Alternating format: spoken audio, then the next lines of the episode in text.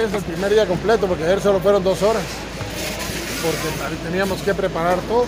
Ya tenemos, ya pasamos las 10 mil casas. Calculamos que aquí al domingo vamos a tener 30 mil. Y es ahí en ese momento en que vamos a necesitar a repartir.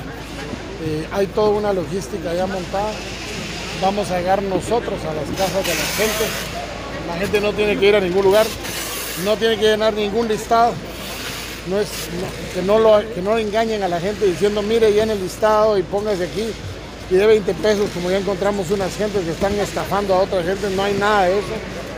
Nosotros lo hemos hecho en base a los listados de la economía informal, de la gente más vulnerable. Y de igual manera, mañana, primero Dios, eh, a pesar de ser sábado, si no el lunes, arranca ya la entrega de mil quetzales a la gente de la economía informal que hemos identificado que no van a recibir víveres, que van a recibir mis quetzales en su teléfono para que con el PIN del que le vamos a mandar en el teléfono vaya con su DPI a un cajero y en una transacción sin tarjeta pueda retirar los mil quetzales.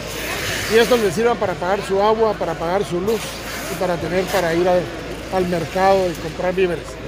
Eh, estamos trabajando fuertemente en esto y yo le podría decir que el voluntariado que miramos hoy aquí, 206 personas trabajando en este turno que principió a las 2 de la tarde y a las 10 de la noche, eh, es realmente motivante.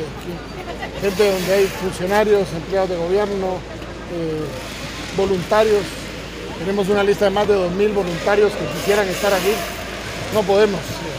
por las mismas medidas de protección y aislamiento hemos tratado de salir con la menor cantidad de gente, tenemos dos líneas de producción y esas dos líneas de producción nos están produciendo eh, al día de hoy más de 10.000 cajas entre los dos turnos. El proceso creemos que va rápido y vamos a seguir trabajando fuertemente. Mañana se aumenta el número de, personas, en lugar de tener dos líneas, muy probablemente vamos a tener gente para tres líneas para tratar de avanzar aún más y estar listos para la distribución del domingo. Presidente, en este sentido, pues en esta semana se pudo observar una fuerte cantidad de personas que circulaban, que salían en las calles. ¿Usted eh, va a tomar medidas eh, drásticas o otras medidas, ya que podemos, usted ya, ya hacía mención de que se van a cerrar las plazas y todo, ¿van a tomar otras medidas para que la gente pues, no salga de su vivienda? Eh, yo le invito a que mire mañana la, la cadena a las 7 de la noche. Ahí hay una serie de disposiciones que estamos tomando desgraciadamente esta semana vimos como que la gente se relajó. no, no podemos seguir en esto.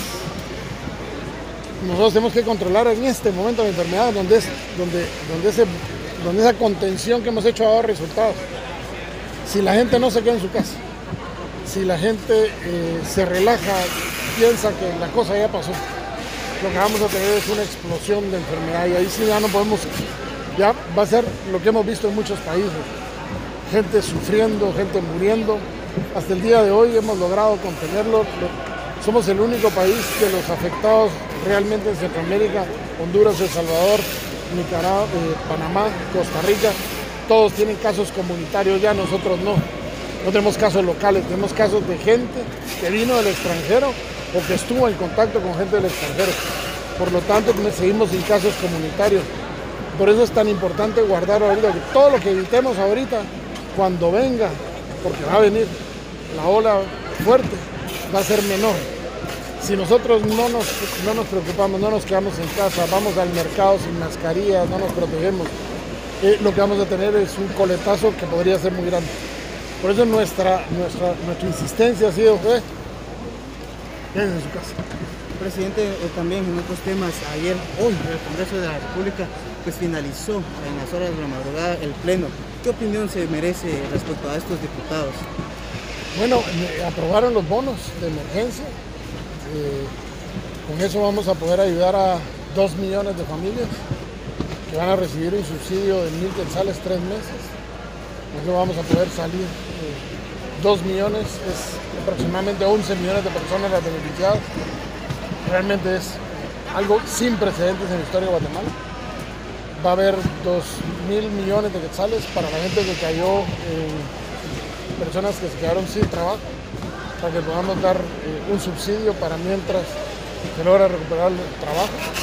y vamos a tener 3 mil millones para aumentar la posibilidad de capital y generar empleo en las micro, medianas, pequeñas empresas.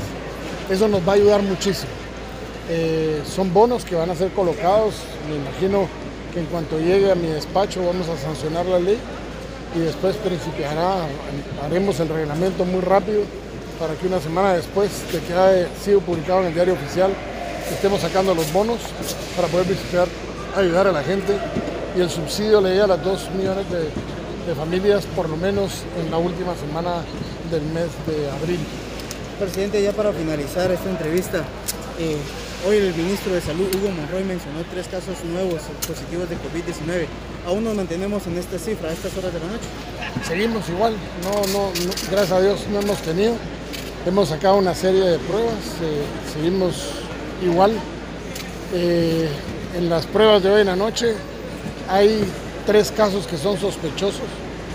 Eh, en una comunicación que tuve recientemente con el ministro, me confirmaba que la primera prueba da indicios de que va a ser positivo tres casos más, pero tenemos que esperar la confirmación que se va a dar ahorita en horas de la noche de la segunda prueba eh, para poderlos confirmar. Si ese fuera el caso, subiríamos a 53, si estos tres casos se confirman. Muchísimas gracias, presidente. Pues amigo Teniente, ya escuchó estas son las presiones por parte del presidente Alejandro Ayamatei en torno a los... Thank you.